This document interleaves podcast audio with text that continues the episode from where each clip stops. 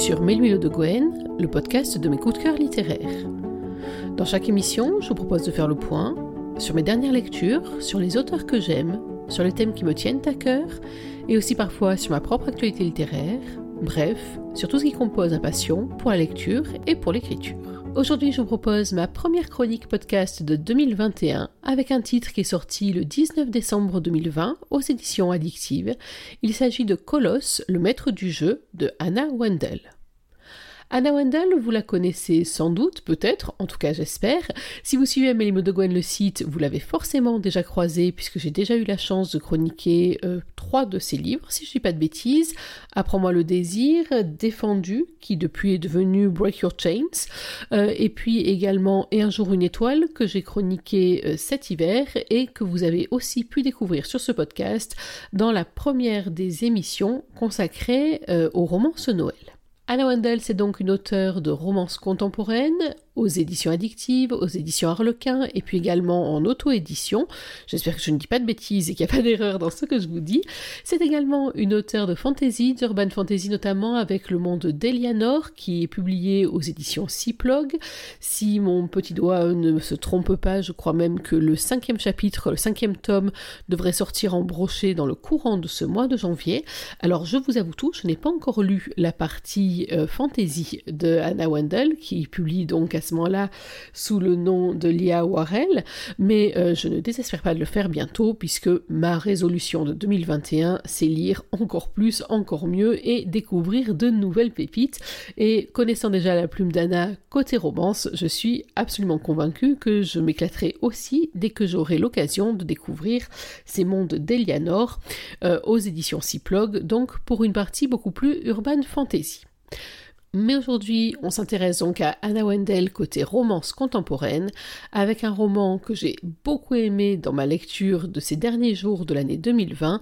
C'est un roman qui est sensuel, bien sûr, c'est un roman qui est piquant, c'est un roman aussi qui va vous faire passer par tout un panel d'émotions. Bref, c'est une très grande réussite, et c'est donc Colosse, le maître du jeu, dont nous allons parler au cours de cette émission. De quoi s'agit-il? Il s'agit de la rencontre percutante, vous allez voir, entre Alison MacDonald et Archibald MacRae, MacDonald, MacRae, c'est des noms bien écossais tout ça, et oui, petit atout en plus pour ce roman qui n'en manque pas, le cadre, il se passe en Écosse, dans les Highlands notamment, une des régions chères à mon cœur, vous le savez, vous qui suivez Mime de Gwen, le site, le podcast et mes réseaux sociaux. Bref, c'est un roman qui se passe en Écosse, ce n'est pas son seul atout, loin de là, c'est surtout la rencontre donc fracassante entre deux très forts tempéraments, Alison cartésienne, elle fait des études de sciences, en tout cas elle faisait des études de sciences, euh, c'est une fan de Harry Potter, ce qui ne gâche rien, c'est une jeune femme avec un caractère bien trempé et qui, dès qu'elle est sous pression, a tendance à partir dans des délires verbaux qui, qui certainement vous causeront de beaux fous rires.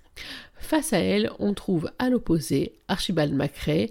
Il a une réputation assez détestable, limite si on le prend pas pour un ogre mangeur d'enfants, sait-on jamais. Bref, c'est un homme qui est très mystérieux, qui même plus que ça entretient ce mystère, qui se coupe à peu près du monde entier dans son château, puisque c'est un laird, donc un lord écossais, où il vit avec sa mère de manière pratiquement autarcique.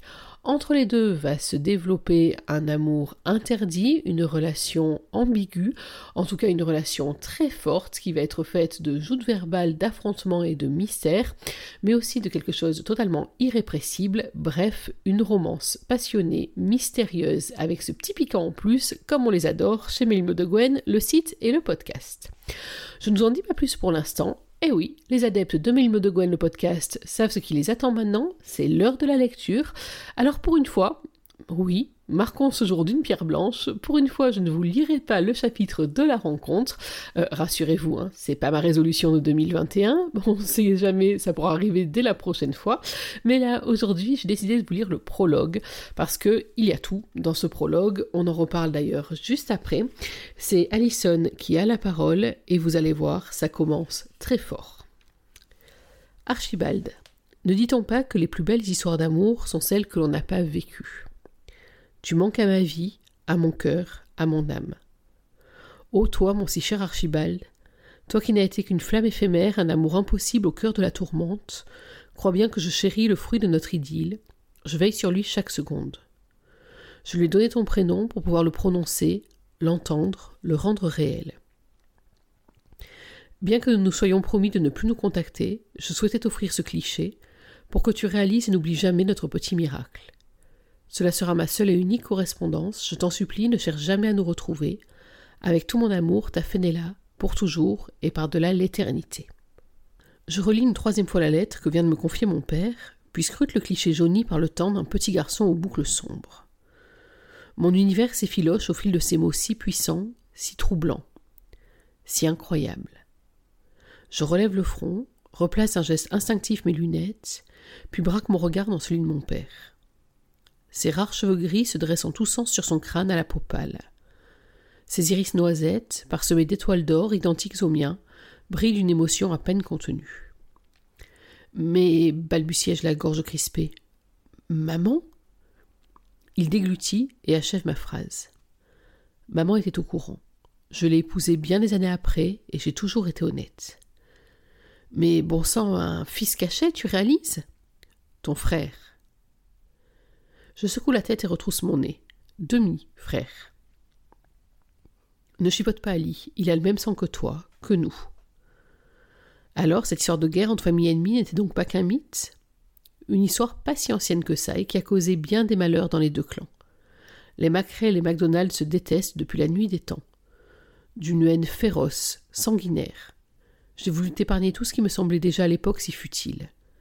J'ai souhaité que tu grandisses loin de ces bêtises moyenâgeuses. Tu l'as aimée, cette Fenella? Comme un fou. Je prends quelques secondes pour digérer l'info, puis demande. Alors pourquoi n'as-tu pas fait ta vie avec elle? Vous n'aviez qu'à fuir. Alice n'était pas la même époque, souligne-t-il avant d'étouffer une brève crainte de tout. Il y a trente ans, désobéir aux anciens n'était pas envisageable. Nous ne pouvions tout simplement pas faire notre vie ensemble. Oh, Est n'est pas non plus Antiquité. Pour nos familles, ancrées dans les traditions, si. C'est ainsi. À aucun moment, Fenella et moi ne nous sommes fait d'illusions. Nous avions à peine vingt ans, notre histoire a duré huit mois, et s'est achevée lorsqu'elle a décidé d'épouser un lord bien sous tout rapport pour plaire à sa famille. Famille soulagée qu'un homme tel que lui accepte leur fille engrossée et adopte son bâtard. Ma bouche s'ouvre de stupéfaction. L'air comme euh, lord? Ça a à voir avec la royauté? Non, rien de royal, mais un titre honorifique que les Écossais propriétaires terriens s'octroient. C'est un titre ancien qui confère une certaine classe sociale. Oh, d'accord. Alors ce frère, Archibald, aujourd'hui il a environ trente ans? Trente-trois ans, précisément. Dix ans d'écart avec toi. J'ai eu besoin de temps pour faire ma vie après Fenella. Et tu sais quoi à son propos? Il désigne de l'index l'antique lettre que je tiens toujours entre mes doigts. Seulement ça. J'ignore ce qu'il est devenu. Je n'ai plus jamais eu de nouvelles et je n'ai pas cherché à en reprendre. Pourquoi? Parce que c'était trop dur. Il se redresse avec difficulté, à nouveau secoué par une toux violente. Je m'empresse d'aligner correctement les oreillers derrière son dos. Ma puce, ça va. Laisse-moi faire, papou. Il saisit ma main pour stopper mes gestes fébriles. Je t'en prie, il ne me reste plus beaucoup de temps. Tais-toi, ne dis pas des trucs comme ça. T'es en vie, et tant qu'il y a de la vie, il y a de l'espoir. J'ai contacté ce magnétiseur de Peterhead. Si nous allons le voir, hors de question. C'est au moins à trois heures de route, me coupe-t-il. Quand on veut, on peut. J'ai lu plein d'études des effets de la pensée positive sur la maladie. Si t'y crois, tu pourras rallonger ta vie de plusieurs années, voire même guérir. Je vais te prendre rendez-vous chez un psychologue et aussi contacter ce spécialiste américain, un oncologue renommé. Il paraît qu'il a sauvé Stallone d'un grave cancer du côlon et Alison MacDonald. Je tressaille et cesse mon babillage, surprise par la dureté de son ton. Jamais il ne s'est adressé à moi avec autant de fermeté. Assieds-toi et laisse-moi reprendre mon rôle de père. J'hésite un instant, dévisageant son visage creusé par la maladie. Depuis de longs mois, je veille sur lui avec dévouement, davantage comme une mère plutôt qu'une fille. Et je possède aussi cette vilaine manie de bavasser. Une fois lancé dans mes délires, difficile de me stopper. Mais qui d'autre prendrait soin de lui si je ne le faisais pas? Mon père lutte contre un ennemi invisible, l'ennemi des temps modernes. Plus dangereux et vicieux que n'importe quelle arme. Un ennemi insidieux qui grignote petit à petit autant son corps que son esprit. Un cancer. Il y a un an, c'était une minuscule tache sur une radio des poumons. Pas de panique, avait dit le médecin, ce n'était probablement rien. Puis tout s'est précipité. De rien, c'était devenu préoccupant, puis inquiétant. Jusqu'au jour où, la mine grave, ce même médecin nous a annoncé que le monstre s'était étendu, qu'il fallait intensifier les rayons et entamer une lourde chimio. Ultime et faible espoir. Il m'a pris à part, m'avouant qu'il ne restait que peu de chance, que passé la cinquantaine, le cancer progressait très, trop vite, et que je devais me préparer à une issue fatale. Ces mots m'ont changé. De jeune femme insouciante, je suis devenue une glu envahissante, refusant de se résigner. J'ai convaincu mon père de tout tenter. Pour moi, il a enchaîné toutes sortes de traitements parallèles, un essai clinique et même plusieurs rebouteux. Sans succès. Avec un soupir, j'obtempère et me cale sur le lit d'hôpital où il reçoit son traitement du jour. Merci, puce. Je vais te demander deux choses. Il m'attire contre lui et je me roule en boule comme quand j'étais enfant. La première, je souhaite que tu retrouves une vie normale. Tu as déjà bien assez perdu de temps cette année, Ali. Reprends l'université, ne gâche plus ton incroyable intelligence en bossant pour cette fleuriste. J'adore ce taf, le coupage avec ferveur. Puce, tu mérites plus, tellement plus. Et puis, tu ne sors pas, je ne t'ai jamais vu fréquenter un jeune homme. Je lève un index pour le faire taire. Papa, non, on n'aborde pas ce sujet. Et ne parle pas de choux, cigogne et tout le tralala. À 23 ans, je sais comment se font les bébés, qu'il faut se protéger, je sais ce qu'est un pénis, enfiler une capote, mettre un tampon, et aussi où se trouve mon clitoris, et il éclate de son rire tonitruant que j'aime tant. Rire qui se fait si rare depuis peu. Ali, tu t'emballes, je n'en demandais pas tant. Je voulais juste te dire que tu ne vis pas ta jeunesse. Promets-moi qu'après mon départ, tu reprendras ton existence en main. Je refuse de penser à ça. T'es là, et je compte bien profiter de chaque seconde à tes côtés.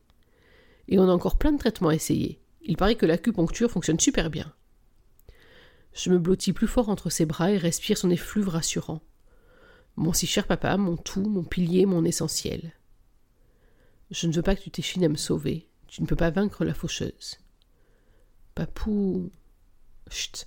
Écoute-moi, Ali. La seconde chose que je désire te demander est, disons, délicate. Je relève les yeux, intrigué. Dis-moi, je ferai tout pour toi. Tout. Je souhaite que tu me ramènes mon fils, qu'il apprenne la vérité, et je veux pouvoir le serrer dans mes bras une dernière fois, avant mon grand voyage. Voilà, c'est donc un prologue qui, vous avez vu, on voit directement en plein cœur de l'histoire et aussi une bonne dose d'émotion dès la base. Vous imaginez, je pense, pourquoi je l'ai choisi. D'abord parce qu'on attaque par cette entame absolument magnifique, cette lettre d'amour désespéré de Fenella vers Archibald Senior. C'est une lettre que j'ai trouvée absolument splendide qui m'a bouleversé dès les premiers mots, ça partait fort. Et puis le cadre, vous avez donc compris ce que je ne vous ai pas dit en préambule. Ali euh, est au chevet de son père qui souffre d'un cancer, un cancer dans un stade très avancé, il n'y a plus beaucoup d'espoir.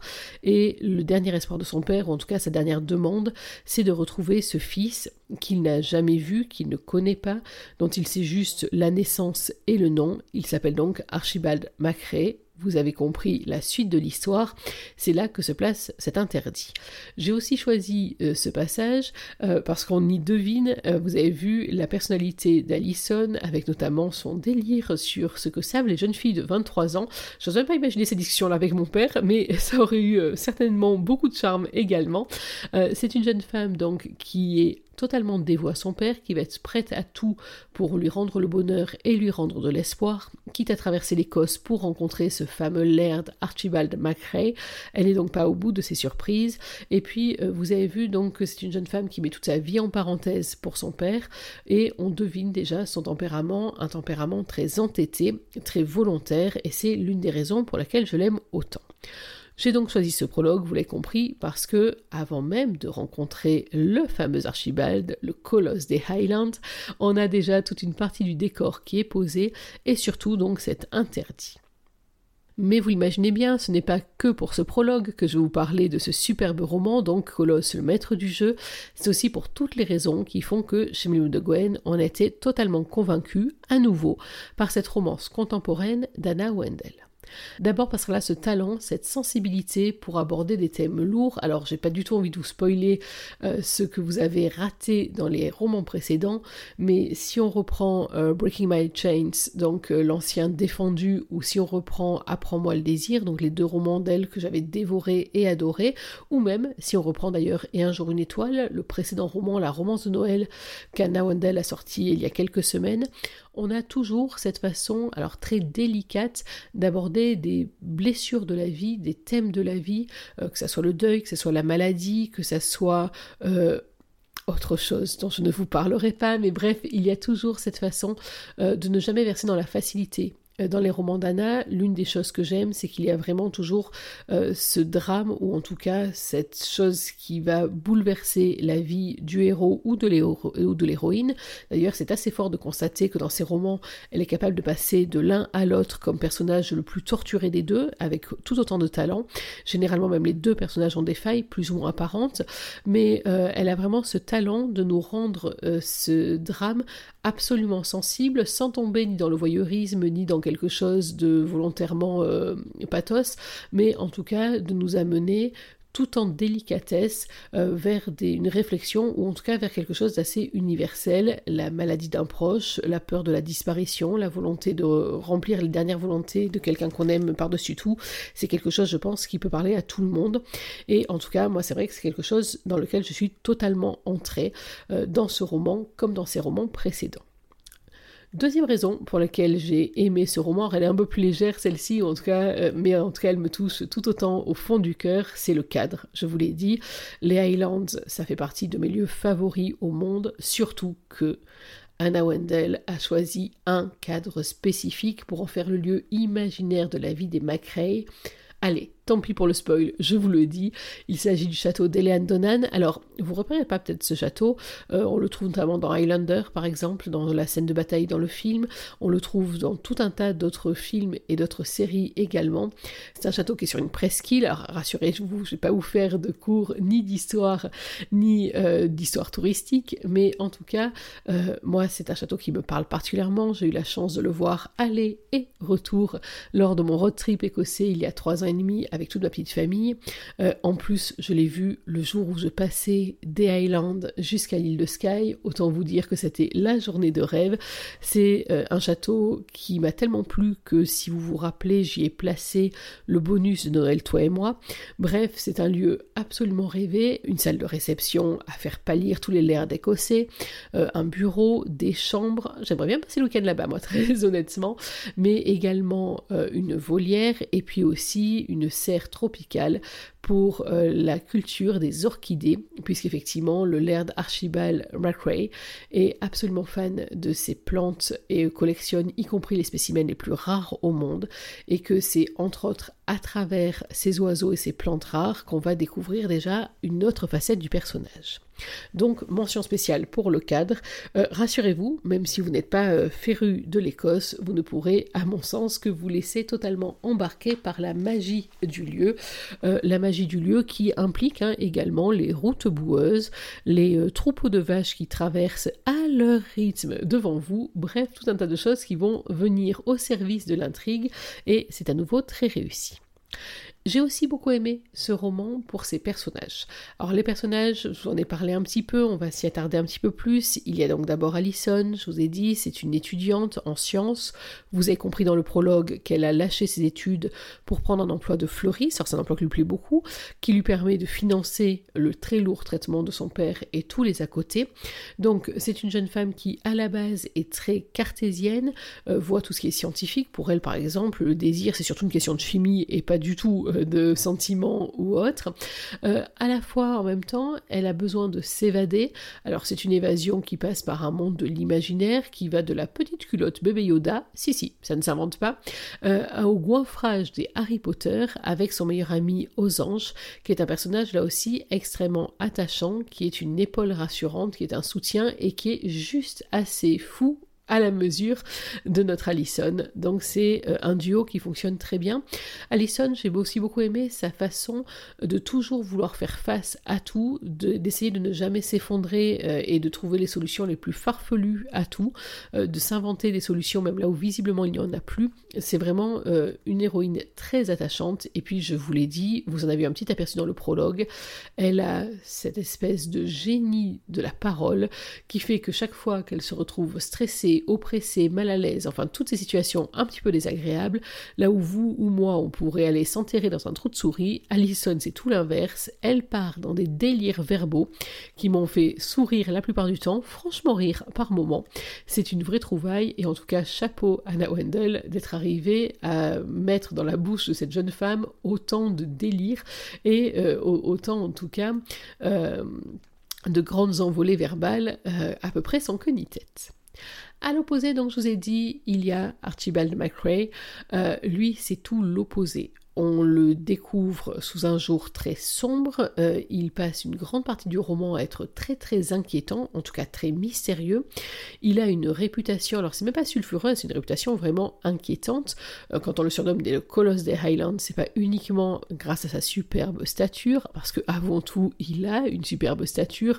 Et je ne sais pas si vous avez en mémoire la couverture de ce roman, mais waouh réchauffement climatique en vue, attention, une couverture juste splendide. Et c'est vrai qu'à partir de là, quand on a cette image-là en vue pour notre brave Archibald McRae, forcément, ça change un peu la donne.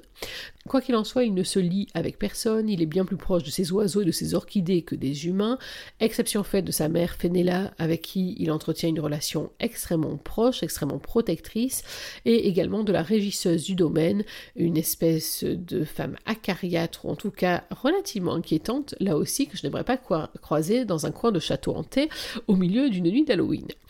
Il est euh, un personnage à la fois très séducteur, par moments on a vraiment envie de lui décocher une ou deux paires de claques parce qu'il peut se poser la question mufle, malotru, goujat, connard, on va employer le mot.